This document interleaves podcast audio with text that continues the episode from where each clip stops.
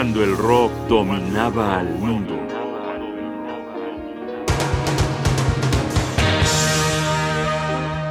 Adiós a David Bowie.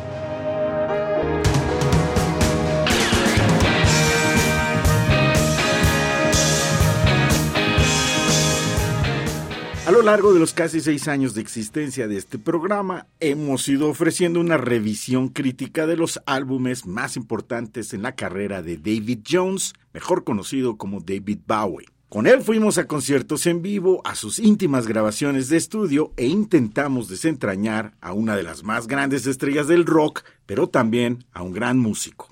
Con este programa estamos terminando la revisión que nos planteamos de la música grabada por David Bowie. Llegamos al año final de las pesquisas de esta serie, 1979, y precisamente al álbum Lodger, entrega final de la trilogía Berlín que hiciera en estrecha colaboración con Brian Eno. En su momento me resultó bastante extraño este disco. Recuerdo que la crítica especializada decretó una especie de silencio a su alrededor. Era evidente que las cosas ya no estaban funcionando como antes y en el mundo de la música juvenil estaban sucediendo unos cambios generacionales. Nuevas figuras, nuevas propuestas, nuevas direcciones. Los ánimos de revolución se disolvían en el aire y David Bowie comenzaba a navegar.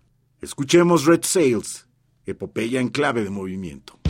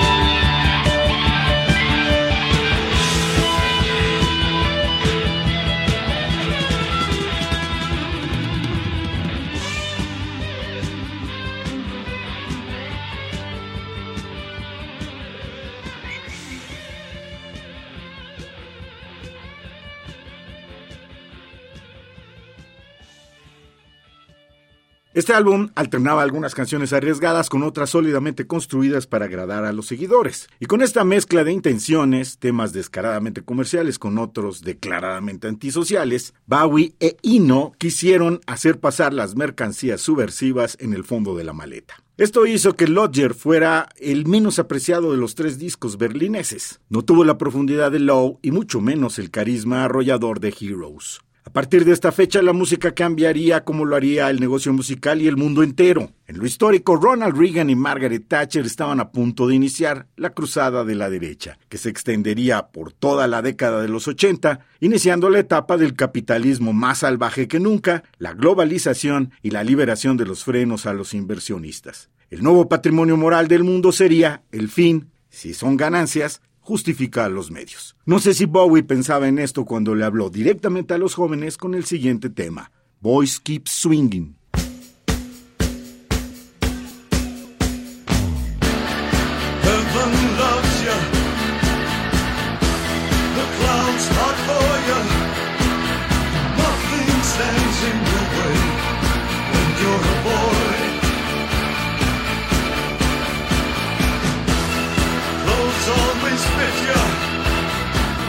is a pop of the cherry when you're alone.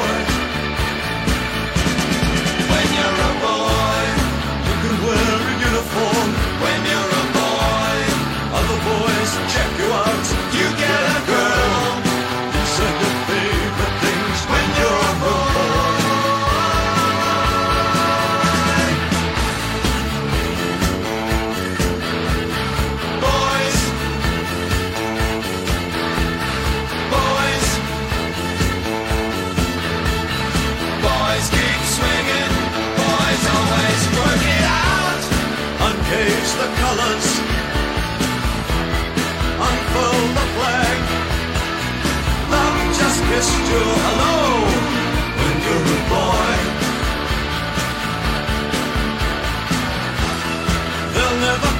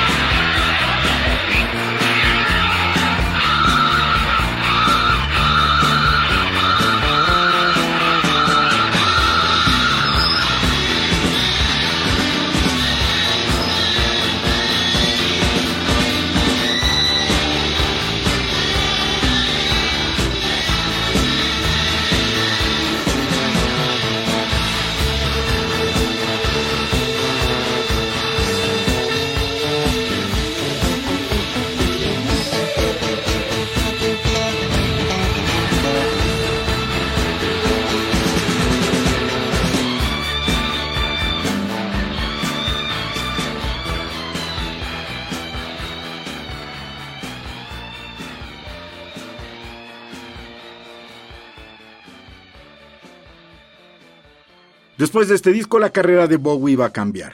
Sinceramente, si lo habíamos alabado en sus anteriores metamorfosis, la de la década de los 80 iba a acabar demasiado orientada a lo comercial. Una reinvención donde por hacer demasiadas concesiones terminó como muchos otros en lo insulso, en lo superficial, prácticamente en el olvido. Es curioso que fue en 1989 cuando, intentando retomar el pulso de su carrera, Bowie inventaría Teen Machine, un intento de golpear el timón de girar el volante. Por los resultados de aquel grupo debemos adivinar que lo hizo demasiado tarde. Para finalizar esta emisión escuchemos otro tema de Lodger, Cumbre y Ocaso de David Bowie, proyecto crepuscular de 1979. Esto se titula Look Back in Anger.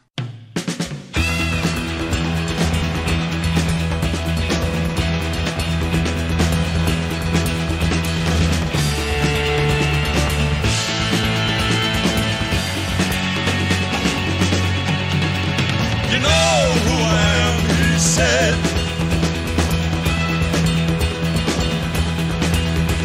The speaker was an angel.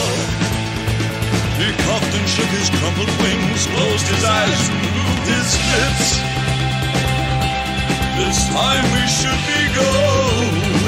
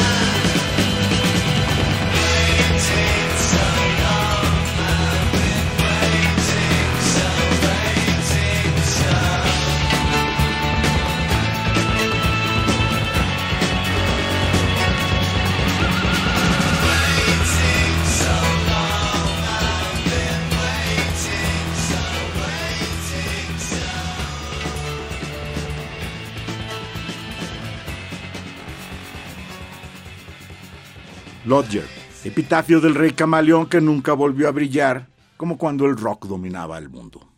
Un programa de Radio UNAM, producción y realización Rodrigo Aguilar, guion y conducción Jaime Casillas Ugarte.